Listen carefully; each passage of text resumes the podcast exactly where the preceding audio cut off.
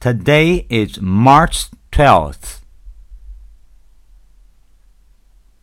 Today is March 12th. It is Chinese Arbor Day. It is Chinese Arbor Day.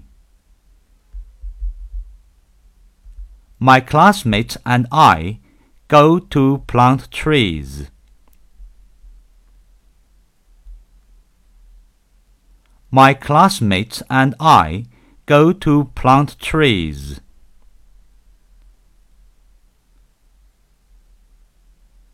We go to a park. We go to a park. We want to plant trees in it. We want to plant trees in it. First, we dig a hole. First, we dig a hole. Then we put a young tree into the hole and put the soil back.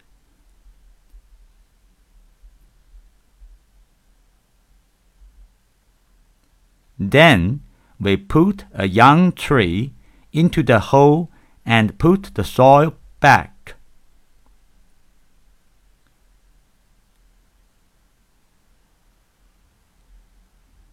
We water the young tree at last.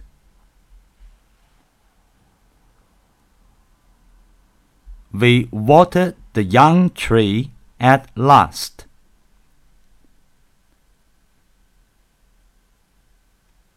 We plant about 100 trees.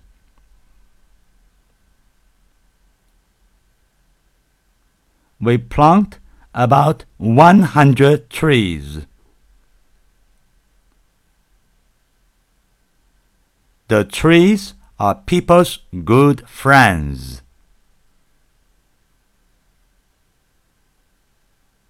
The trees are people's good friends.